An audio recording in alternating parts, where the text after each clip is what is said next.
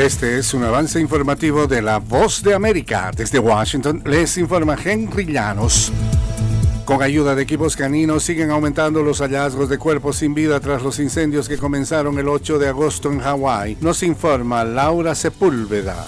Han sido identificadas solo 5 de las 106 personas fallecidas como resultado de los incendios en Maui. Los cuerpos están incinerados por las llamas que esporádicamente retoman poder. Gracias al apoyo de equipos caninos se encuentran los restos humanos. Una semana después, en algunos condados, los incendios no se han contenido del todo. En Kula, por ejemplo, el gobierno local reportó control de un 60%. El fuego ha causado estragos en al menos 1.150 hectáreas. Laura Sepúlveda, Voz de América. Los presidentes de Estados Unidos, Joe Biden, y de Brasil, Luis Ignacio Lula da Silva, mantuvieron una conversación en línea el miércoles para reafirmar compromisos de ambos gobiernos para enfrentar las consecuencias del cambio climático y evaluar resultados tras la recién concluida cumbre del Amazonas. Los dos líderes hablaron extensamente sobre la cooperación del clima y los preparativos para la COP28, incluido el compromiso de Biden de solicitar 500 millones de dólares del Congreso para apoyar el de la Amazonía.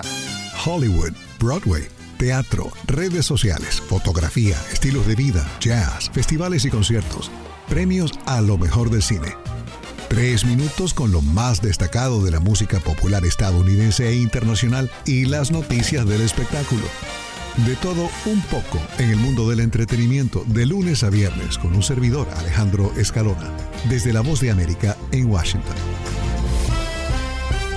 En Venezuela el ambiente político insiste en la necesidad que se faciliten puntos de inscripción en el registro electoral para que los ciudadanos puedan participar en las elecciones. Desde Caracas nos informa Carolina Alcalde. Desde hace varios meses distintas organizaciones políticas han exigido sin éxito que el Consejo Nacional Electoral de Venezuela inicie gestiones para agilizar el proceso de inscripción y actualización del registro electoral con el propósito de garantizar la inscripción de miles de personas en edad de votar, lo que solicitan dirigentes políticos como Jesús Mendoza que le facilite a los venezolanos inscribirse en el registro electoral, que podamos tener un punto del registro electoral en el metro, en espacios culturales, deportivos, que podamos tener un punto de registro electoral en todas las parroquias de Venezuela. Carolina, alcalde Voz de América, Caracas. Se temía que más de 60 migrantes hubieran muerto después de que un pesquero español rescatara cerca de la nación insular de Cabo Verde, en el Océano Atlántico, a los pasajeros de un barco que había zarpado con más de 100 personas a bordo. En el barco se encontraron siete cadáveres y se estimaba que 56 personas habían desaparecido en el mar y se daban por muertas, indicó vocera de la Organización Internacional para las Migraciones. Este fue un avance informativo de La Voz de América.